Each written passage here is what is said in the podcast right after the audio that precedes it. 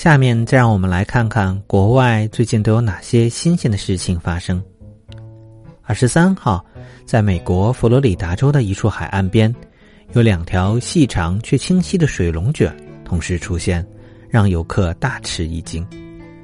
水龙卷顾名思义就是水里的龙卷风。水龙卷一端连着天上的雷雨云，一端和大海的水面相连。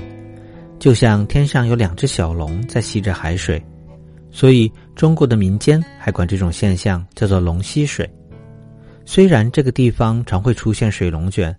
但是这种又细又长的水龙卷还是非常罕见的，而且两条水龙卷同时出现则更为稀少。龙卷风是一种比台风更强烈，但是作用范围很小的空气漩涡。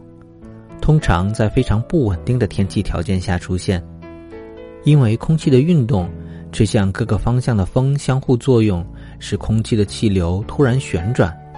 而随着旋转的速度越来越快，空气漩涡也会越来越强烈，越来越细，